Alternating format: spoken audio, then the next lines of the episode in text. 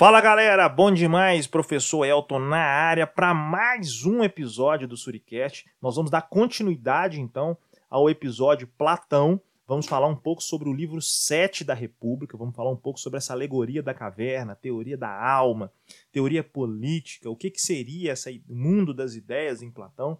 Então é um episódio riquíssimo, riquíssimo, riquíssimo. Se você ainda não conhece o Suricast, de antemão, já abre o seu Instagram, printa a tela do seu do seu aplicativo de podcast aí, me marca lá no Instagram, fala, ó, oh, pessoal, tô ouvindo o seu episódio aqui, me manda no direct o que, que você tá achando e vamos que vamos, eu vou te repostar e vamos pensar episódios novos e juntos. Vamos que vamos. Bora tocar a vinheta, começar o nosso episódio, porque é tudo nosso e nada deles. Vamos para cima, galera.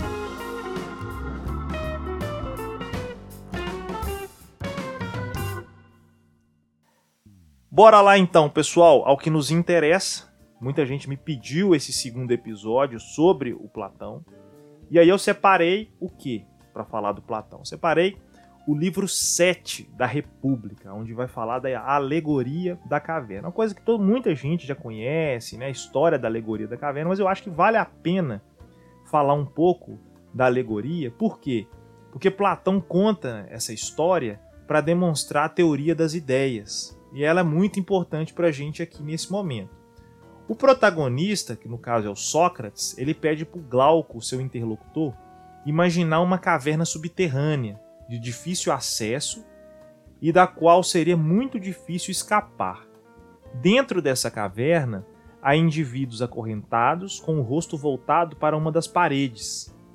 Atrás deles há uma grande chama, uma fogueira, que ilumina apenas parcialmente a visão do que está à frente. Essa chama ela é uma espécie de projetor. Por quê? Porque ela projeta sombras de objetos que estão fora da caverna e que são carregados por outros indivíduos que pretendem manipular essas pessoas acorrentadas e presas ali dentro da caverna. Os habitantes, ou seja, essas pessoas que estão acorrentadas, elas praticamente nasceram na caverna, nunca viram nada além das sombras. E para eles, as sombras dos objetos compõem a realidade. Por quê? Na verdade, há um mundo maravilhoso de seres vividos, iluminados pelo sol, fora da caverna. Mas como eles praticamente nasceram dentro da caverna, apenas as sombras que são projetadas dentro da caverna, no qual eles têm acesso, é a realidade. Então, o desconhecimento da verdade intelectual os prende em uma realidade fantasiosa, onde são facilmente manipulados e facilmente né, é, enganados, vamos dizer assim. Então seria o seguinte: as pessoas que estão fora da caverna privam os que estão dentro da caverna de terem acesso às verdades, terem acessos ao conhecimento e por aí vai. Qual seria o papel do intelectual do lado de fora da caverna? Para Platão, ou seja, para Platão, o filósofo tem uma, uma função pedagógica, gente. Ele é responsável por retornar à caverna para libertar os que permaneceram dentro da caverna. E o que que isso significa? Onde que eu quero chegar? Vamos supor que um dos habitantes dentro da caverna conseguisse se libertar. Ele poderia superar a difícil subida para alcançar a luz do lado de fora. E dentro dessa narrativa alegórica, né, dentro desse, dessa estrutura né, que o Platão está construindo, essa imagem, existe uma espécie de caminho do filósofo. Com muita dificuldade, as fantasias, né, ou seja, as sombras, os próprios sentidos, os quais estamos presos, remete à ideia da caverna. Seriam, no caso dessa pessoa que fugiu, seriam superadas, seriam ultrapassadas. E o que, que isso significa? Que à medida em que nós vamos caminhando rumo ao mundo das ideias, ou seja, fora da caverna, para o Platão nós estaremos alcançando essa verdade. Os sofistas, os artistas, eles são responsáveis por falsas imagens, e nós fomos ao longo da nossa vida submetidos a essas falsas imagens. E por isso que nós precisamos encontrar o que é verdadeiro. Por isso que eu falei, ou melhor, por isso que eu perguntei qual seria o papel do intelectual que está fora da caverna. Esse indivíduo que fugiu, qual que é o papel dele? O filósofo, né, ele tem esse papel fundamental, ele conseguiu alcançar uma espécie de clarevidência, ele consegue ver o mundo com características muito específicas, com um olhar muito singular. Então, qual que seria a função desse sujeito que tem essa clara evidência? Para o Platão, o filósofo tem essa função pedagógica que mencionei agora há pouco. Porque o filósofo ele é responsável por retornar à caverna para libertar os que estão presos, ou seja, os que permaneceram ali dentro. Então o filósofo ele deveria ajudar aqueles que estão sozinhos, que não conseguiram se livrar das correntes. E não é mera coincidência que a narrativa, né, no qual está presente no livro, no livro 7 da República, né, tenha como protagonista a figura do Sócrates. Por quê? Já que Platão praticamente inspirou-se de maneira demasiada a figura do mestre, a figura do Sócrates. É importante também, pessoal, deixar muito claro, né? E caso você já tenha ouvido esse conteúdo, já tenha visto em aula, em algum lugar, essa história, é importante nós também lembrarmos da, da biografia do próprio Sócrates. Também para considerar os riscos que os filósofos também assumem para si ao retornar para a caverna, na tentativa de salvar os colegas. Por quê? Porque o Sócrates morreu, ele foi condenado à morte. Muitos poderiam se sentir atraídos pela figura que vem para libertá-los, mas ela também poderia ser alvo de chacota, de desprezo e, eventualmente, ser presa e até condenada à morte, como foi o caso do Sócrates. Afinal das contas, a realidade ilusória é de certa maneira confortável e somos muitas vezes hostis a, a desconstruir o senso comum que permeia toda a nossa visão de mundo. Agora, se nós fôssemos pensar, né, se pensarmos a, a ideia dessa origem nobre de Platão, como no regime oligárquico que ele presenciou em Atenas, a derrota de sua cidade na Guerra do Peloponeso e a condenação à morte do então Sócrates, né? E também a recém-constituída democracia que matou seu mestre, podemos também compreender a origem de grande parte da sua, da sua teoria política. Justamente por isso ele vai pensar uma república. A noção de república platônica ela vem de todo esse declínio é, intelectual, cultural e, claro, né, dessa hegemonia que Atenas tinha no contexto grego da época. É importante ponderar que a teoria platônica tem um caráter hierárquico muito bem definido, gente. Há um mundo de conhecimento superior e um outro mundo de conhecimento inferior. Há almas mais aptas ao pensamento filosófico e outras menos adeptas a esse conhecimento filosófico. Há quem deve guiar-se e há quem deve ser guiado. A teoria política do Platão surge como consequência de sua teoria das ideias. Se aqueles que não detêm o saber governarem, né? Quantos Sócrates seriam os mortos? É necessária então a formação de uma elite intelectual que conduz à virtude, que é um conceito grego chamado arete, pelo intelecto, que seria a episteme. E essa elite intelectual, dispondo do poder necessário para fazer valer aquilo que é melhor para a sociedade, construirá a comunidade política ideal.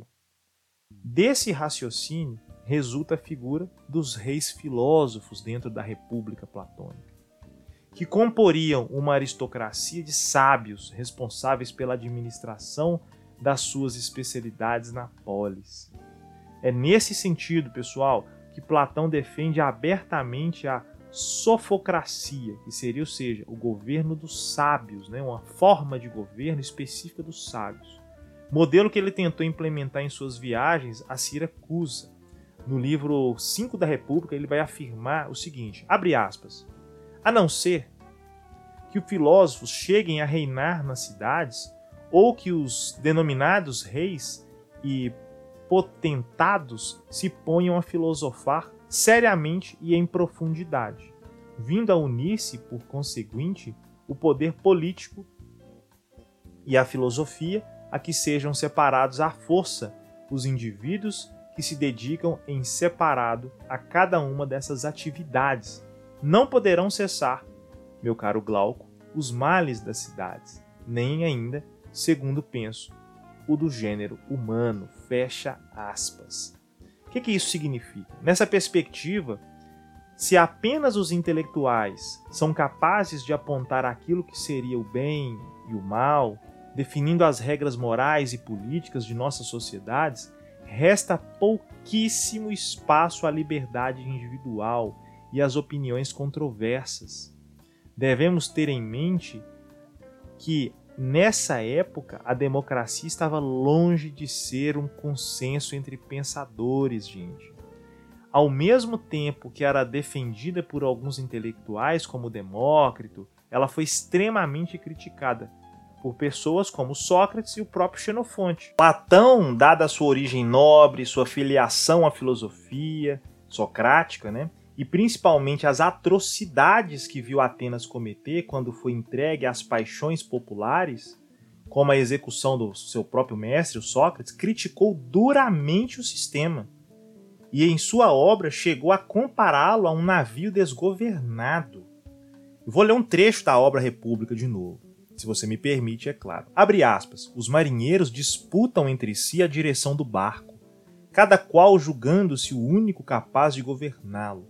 Muito embora nunca nenhum tivesse aprendido a arte da navegação, nem pudesse apontar o professor que lhe ensinara, ou ao tempo em que aprenderam, além de declararem todos, de pleno, que ninguém precisa aprender semelhante arte, e de se mostrarem dispostos a cortar em pedacinhos quem ousasse afirmar que ela pode ser ensinada.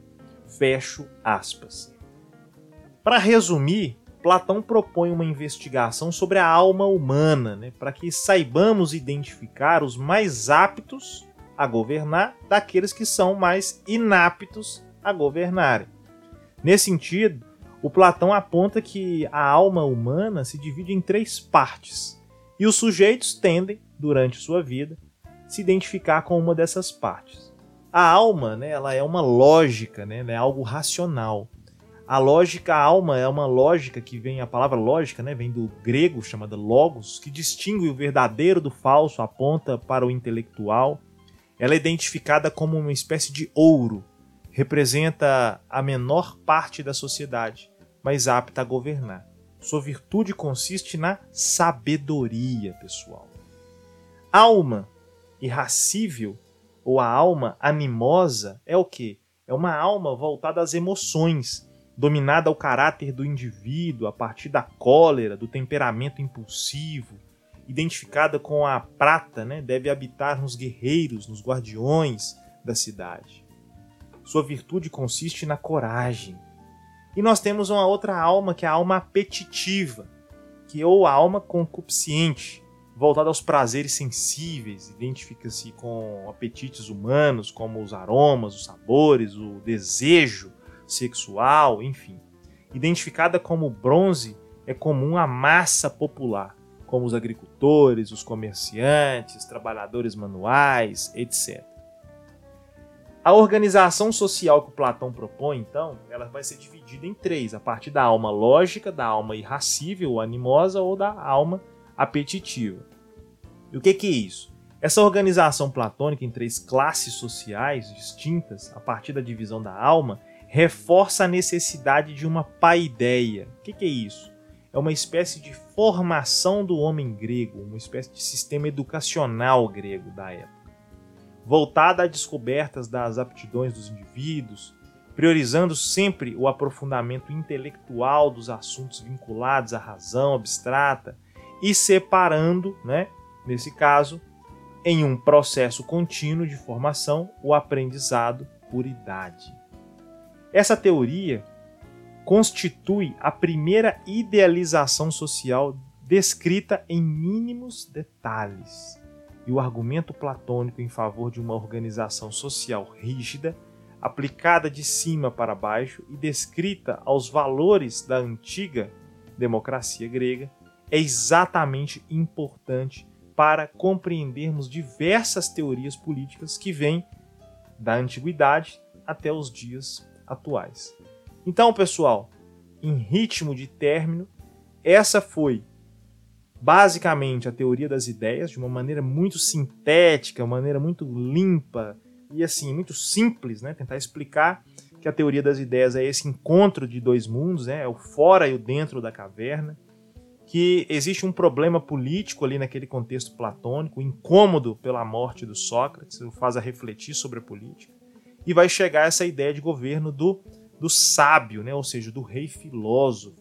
É aquele que não vai usar tanto da força, do poder armado, mas sim do poder, do poder intelectual, do poder do pensamento, da abertura de que todos possam ter acesso a esse conhecimento.